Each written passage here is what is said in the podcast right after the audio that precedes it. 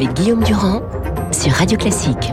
Voilà, avec ici Pascal Bruckner, mon cher Pascal, bonjour. Il suffit de lire la presse pour savoir que les éditorialistes ne savent absolument pas qui va être le Premier ministre de Macron. Donc passons à l'autre sujet qui préoccupe le monde entier, à savoir évidemment le conflit en Ukraine.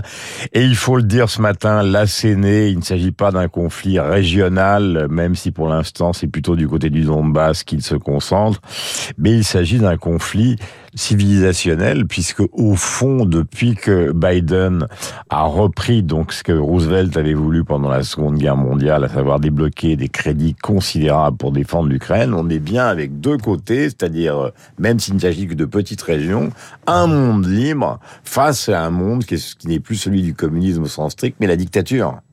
Oui, c'est ce qui est frappant dans, dans la guerre du Donbass, et c'était déjà la même chose au moment de la Crimée, c'est que Vladimir Poutine l'a inauguré en menaçant instantanément le reste du monde de représailles nucléaires. Mmh. Ça, ça ne se voit pas beaucoup dans le monde d'aujourd'hui. C'est donc dire que cette guerre n'est pas une guerre comme les autres, mais c'est vraiment la guerre d'un système contre un autre. Et lorsque Emmanuel Macron euh, euh, explique qu'il ne faut pas humilier la Russie, je dois dire que cette phrase me laisse perplexe.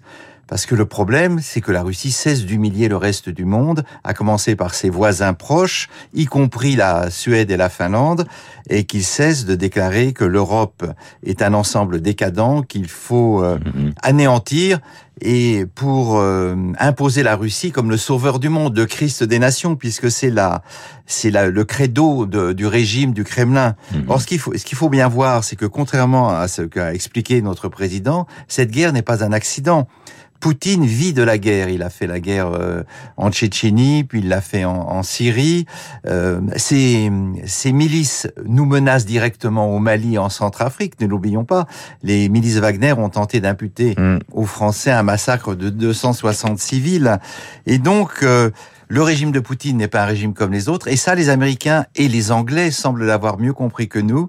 Alors peut-être faut-il donc c'est donc le monde libre contre les dictatures. Oui. Contre et en fait, le raisonnement de ceux qui considèrent qu'il faut pas humilier la Russie, mais il s'agit pas d'une bataille contre la Russie, le peuple russe et son histoire. Il s'agit d'une bataille contre un régime qui est une déviation euh, de ce que pourrait être le pouvoir en Russie, parce que quand ils arrivaient au pouvoir en 2000, tout le monde s'en souvient, Poutine se présentait euh, comme une sorte de démocrate, euh, une sorte de, de jeune Gorbatchev. Il a complètement changé. Alors a-t-il changé ou a-t-il joué? N'oublions pas que c'est un KGBiste et que la, la, doctrine même du KGB, c'est le mensonge. Alors on connaît nombre d'intellectuels français qui ont été bernés par les douces paroles de, mmh. de Vladimir Poutine. Par le seul, hein, sur CNN, il y avait des reportages à l'époque, je m'en souviens. Parce que CNN, euh, George Bush lui-même. Voilà, il était euh, persuadé que c'était la nouvelle Russie. Obama aussi. Et là, euh, on a oublié que le ressort fondamental du président russe, c'est la vengeance. Mm. Et son humiliation pour lui, c'est de voir les hordes d'Allemands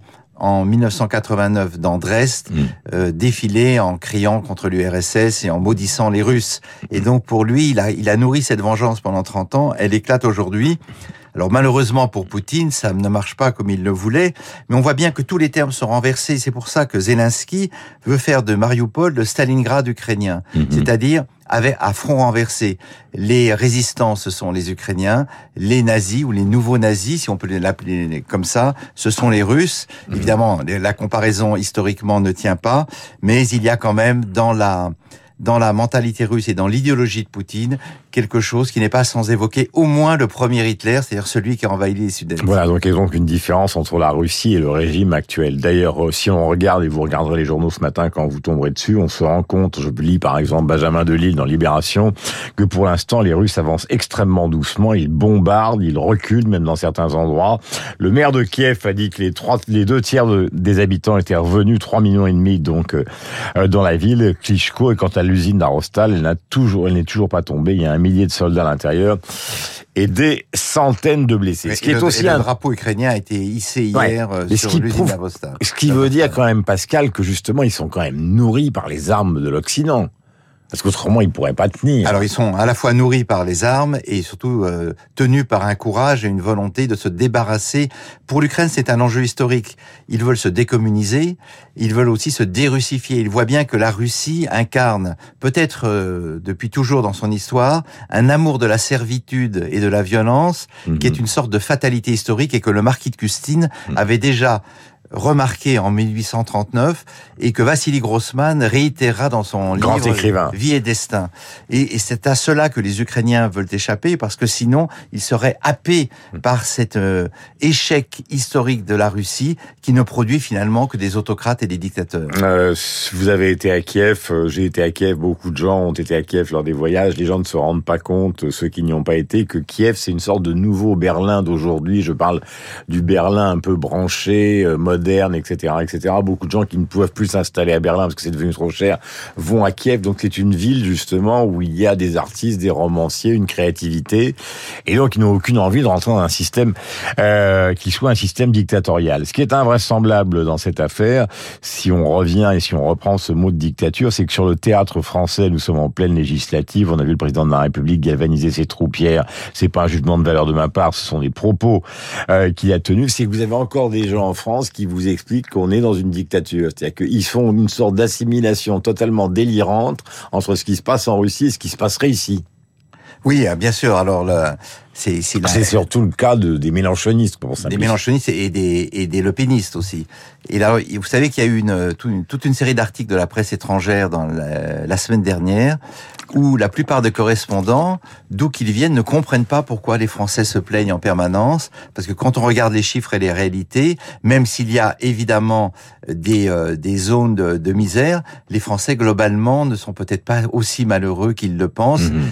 Qu'ils aiment à se décrire, mais il y a une sorte de lamento hexagonal qui dure depuis très longtemps. Hein. Ça n'est pas, euh, ça Mm. n'est pas nouveau, ça ne date pas de Mélenchon ou de Marine Le Pen, qui consiste à se dépeindre sous les traits de la pire des dictatures. Et alors, à quoi est-ce dû? Là, il faudrait sans doute explorer le, le sujet. Mais nous aimons à nous euh, décrire comme le peuple qui gémit sous, le, sous, sous la botte du pouvoir. Mm. Et on sait que les mélanchonistes décrivent euh, euh, mettre Macron et Le Pen à égalité. Ce sont deux abominables dictateurs. Et là, je dois dire qu'il y a un manque de proportion et un manque de décence qui est quand même euh, un peu Bah, surprenant. bah, la référence culturelle, tout à l'heure, euh, vous parliez de Vassili Grossman pour, pour Mélenchon, d'ailleurs avec sérieux et avec compétence, parce qu'il connaît bien, et c'est un, c'est un homme qui a, qui a travaillé. Son- son- sa référence absolue, c'est la Révolution française.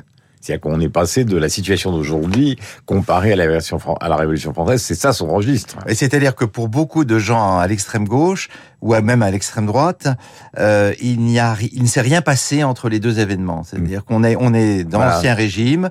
Macron, c'est comme le disent les communistes, le méprisant de la République. C'est le seigneur qui, qui regarde ses serfs et qui continue à les opprimer. Et on ne voit pas tout simplement les, euh, les- l'immense travail d'amélioration et, et d'enrichissement qui a été fait euh, en France depuis depuis 1945, mais même depuis euh, quelques années. Et donc, on, les références historiques ne correspondent pas du tout à la réalité du terrain. Mm. Ce qui est vrai sur le plan économique, Pascal, qui est compliqué à expliquer parce que ça, ça, ça, ça peut être la base du ressentiment, c'est que la pauvre, je regardais tous les chiffres qui sont donnés partout, notamment par Alexis Karklinx euh, euh, sur Twitter, la pauvreté recule, mais les inégalités augmentent. C'est ça qui, qui crée, euh, alors je vais pas dire de la jalousie, mais une espèce de tension. C'est-à-dire qu'effectivement, comme vous l'avez dit, les gens vivent plutôt mieux qu'ils ne vivaient, mais au fond, ce qu'ils supportent pas, c'est Elon Musk. C'est-à-dire que c'est la vision dans le monde qui est celui des médias de gens dont la fortune explose dans des proportions qui n'ont jamais existé. Alors oui, alors là, Guillaume, il faudrait, il faudrait consacrer une émission entière à ça. C'est une vieille maladie française que Balzac avait déjà pointée. Balzac, Stendhal, euh, euh, Victor Hugo, c'est l'envie. C'est-à-dire que euh, même si l'on gagne honnêtement sa vie, le fait de savoir qu'à côté de nous, il y a des gens qui vivent mieux, qui ont peut-être euh, des vacances plus luxueuses. mais ils ont même l'impression que c'est une autre humanité. Oui, C'est- c'est c'est- voilà, c'est une autre humanité. Et donc, finalement, le, le fait que d'autres Français aient un peu plus d'argent que moi est, est un phénomène scandaleux dans une société Mhm. qui est euh, rongée par l'égalitarisme et par l'idée que tous les hommes doivent être euh, égaux Mhm. et qu'à défaut d'enrichir les pauvres, L'idéal serait d'appauvrir les riches et comme ça on se, sentirait mieux. C'est d'ailleurs tout le programme de Jean-Luc Mélenchon. Il faut prendre aux riches. Euh, le prince Charles, discours du trône, on l'a vu hier avec des mesures donc euh, concernant euh, évidemment données par Boris Johnson puisqu'il ne fait que lire le programme concernant une distance à prendre avec l'Union européenne alors que justement le président Macron voulait que la Grande-Bretagne intègre une communauté qui ne soit pas simplement celle de l'Union européenne. Et puis donc ça c'est un point de détail. Il y a un phénomène dont vous vouliez nous parler, on parlera la prochaine fois de Israël et de Lavrov, c'est ce qu'on appelle the rape look. Alors je sais que vous êtes très sensible au wokisme, qu'est-ce que c'est que the rape look? Alors rape look, c'est alors euh, c'est Patrick Timsit qui raconte cela dans Journal du dimanche d'il y a à peu près 15 jours. Il est à Los Angeles dans un delicatessen avec des amis. Ils vont prendre l'avion pour la France et il regarde une jolie fille. Et euh, la, la, la, jeune, la jeune femme arrive et leur dit de cesser de les regarder. Patrick Timsit fait une blague peut-être pas très intelligente.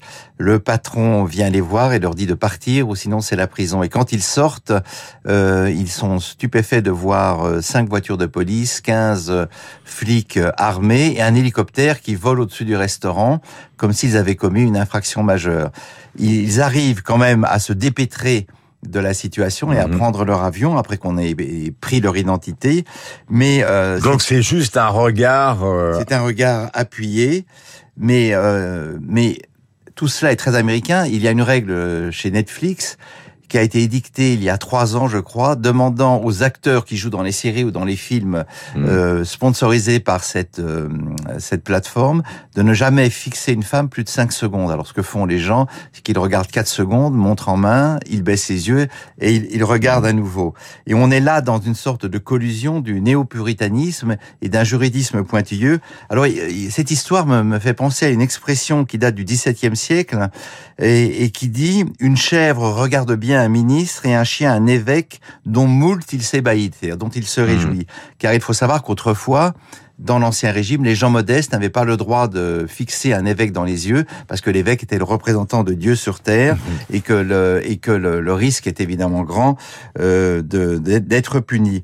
Eh bien, euh, dans l'univers follement paranoïaque des relations hommes-femmes aux États-Unis, les hommes ne jouissent même pas du privilège mmh. de regarder euh, les femmes, ou en tout cas de les regarder longtemps, parce que le regard et c'est une agression, c'est une possession, et on retrouve là aussi une vieille condamnation de, de l'époque classique, l'œil est l'organe corrupteur par excellence.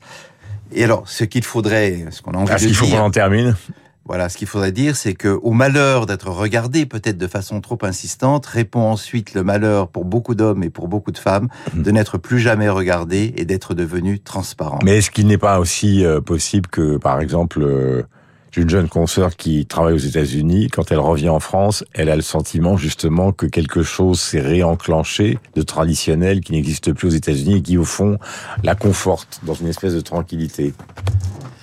Aux États-Unis ou en France Aux États-Unis, oui. oui, bien sûr. Non, on peut vouloir la tranquillité, mais euh, euh on, s'il n'y a plus le "eh mademoiselle", etc.